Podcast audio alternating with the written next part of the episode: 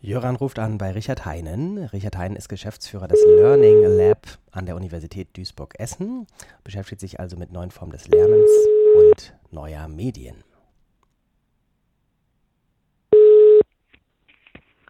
Richard Heinen. Hallo Richard, hier Jöran. Hallo Jöran. Ich habe Zeitung gelesen, online, nämlich die Watz, und dort steht, dass es in Duisburg ein Treffen von Schulen gab und äh, da festgestellt wurde, die Integration digitaler Medien in den Schulalltag ist ein Langstreckenlauf mit Hindernissen. Frage an dich, stimmt das? Beides stimmt, sowohl dass es das Treffen gegeben hat, als auch, dass das ein, ein Langstreckenlauf ist und dass es wichtig ist, dass man das erkennt, dass das ein Langstreckenlauf ist. Soll ich dir mal erzählen, was das für Leute waren, die sich da getroffen haben? Bitte. Genau, also ähm, in Duisburg heißt das Projekt Lernen 25 und dann fragt man sich, warum 25?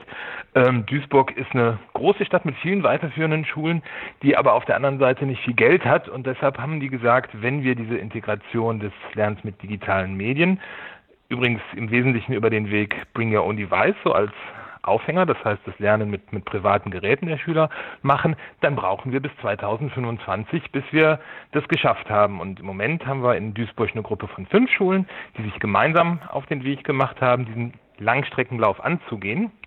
Und so ähnliche Projekte gibt es in mehreren Kommunen am Niederrhein. In Willig sind es vier Schulen, in Strahlen sind es zwei Schulen, das sind alle Schulen in Strahlen, alle weiterführenden Schulen.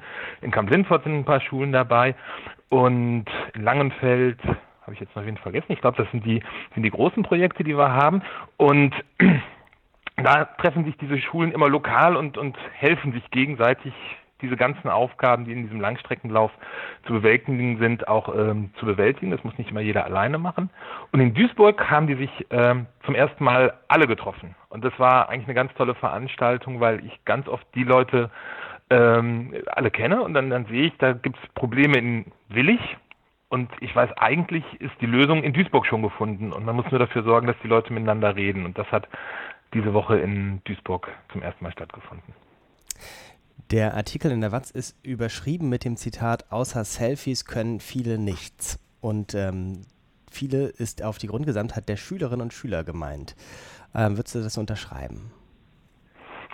Hm, nee, nicht, nicht so wirklich. Das sind so Sätze, die einerseits stimmt es. Äh, was stimmt ist, ähm, dass viele Schülerinnen und Schüler am Anfang, gerade wenn sie in der fünften und in der sechsten Klasse sind, noch keine wirklich gute Idee davon haben, wie man Handys und Smartphones und Tablets und so zum, zum Lernen nutzen kann. Das muss man denen äh, beibringen. Oft haben die auch noch ein nicht gut entwickeltes Gespür dafür, was man in sozialen Netzen äh, tun sollte und was nicht. Und das muss auch ähm, entwickelt werden. Aber wenn wir in diese Bring Your Own Device Klassen gucken, dann sind es oft die Schüler, die ganz tolle Ideen haben, wie man diese Geräte eigentlich zum äh, Lernen auch nutzen kann. Und wir haben mehrere Schulen, äh, eine Schule in Xanten oder auch das Krupp-Gymnasium äh, in Duisburg, wo wir uns diese Woche getroffen haben, wo mittlerweile auch Schüler Lehrerfortbildungen machen. Das heißt, da ist ein Schilftag, ein schulinterner Lehrerfortbildungstag und da werden Workshops von Schülern angeboten, die Lehrern zeigen, ähm,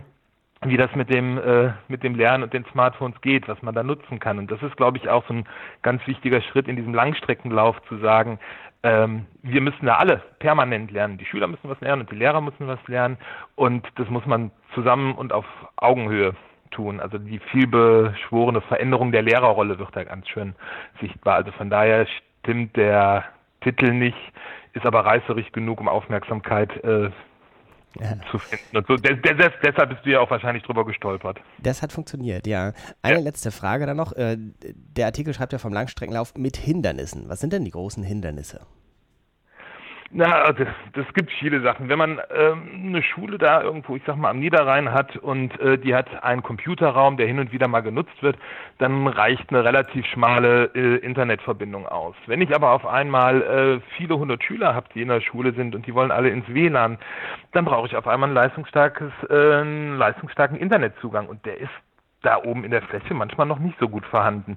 Das ist so eine Sache. Ähm, andere äh, Sachen das sind nicht unbedingt Hindernisse, das sind Aufgaben, die ich bewältigen muss. Wenn ich von so einem Handyverbot weggehe und sage, ich möchte jetzt wirklich diese privaten Geräte zum Lernen nutzen, dann muss ich ganz viele Regeln machen. Ne? Das ist ja nicht einfach jeder darf, was er will, sondern ich muss, muss Regeln machen und die müssen durch Gremien, da müssen die Eltern einbezogen werden, die Schüler müssen einbezogen werden und das sind einfach Sachen, die dauern eine ganze Weile. Und ich muss auch letztendlich, das was wir eben schon hatten, rauskriegen, was kann ich damit im Unterricht machen und wie geht das? Und vor allen Dingen auch, wie kann ich das an, an meine Kolleginnen und Kollegen weitergeben? Wie kann ich von den ersten Enthusiasten, die sagen, hey, das ist der Weg in die Zukunft, äh, den Transfer le äh, leisten zu allen anderen so Treffen wie in Duisburg äh, helfen da.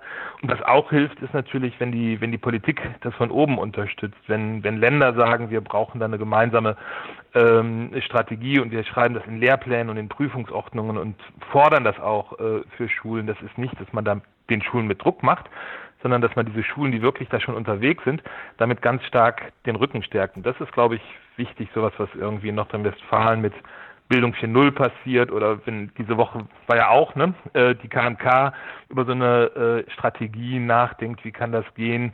Ähm, das sind Maßnahmen, die die Schulen, die sich da auf den Weg gemacht haben, ganz dringend brauchen, weil die das ganz äh, stark unterstützt. Richard, vielen Dank soweit. Hast du einen Link-Tipp für Menschen, die sagen, hm, das Thema interessiert mich, ich will mehr als sechs Minuten drüber lernen? Äh, ja, der ist ein bisschen länger. Den kann ich dir gerne schicken. Wir haben das Ganze mal aufgeschrieben in einem, in einem Heftchen. Da steht drin ähm, individuelle Förderung mit digitalen Medien, wo dieser Langstreckenlauf, was ich alles machen muss, mal ähm, beschrieben ist. Äh, da kann man das mal in Ruhe nachlesen. Wunderbar. Richard, ganz herzlichen Dank dir für die Antworten. Alles Gute für äh, die weitere Arbeit. Wir sprechen bestimmt ein zweites Mal. das machen wir ganz bestimmt. Bis dahin. Schönes Bis dann, Wochenende tschüss. noch.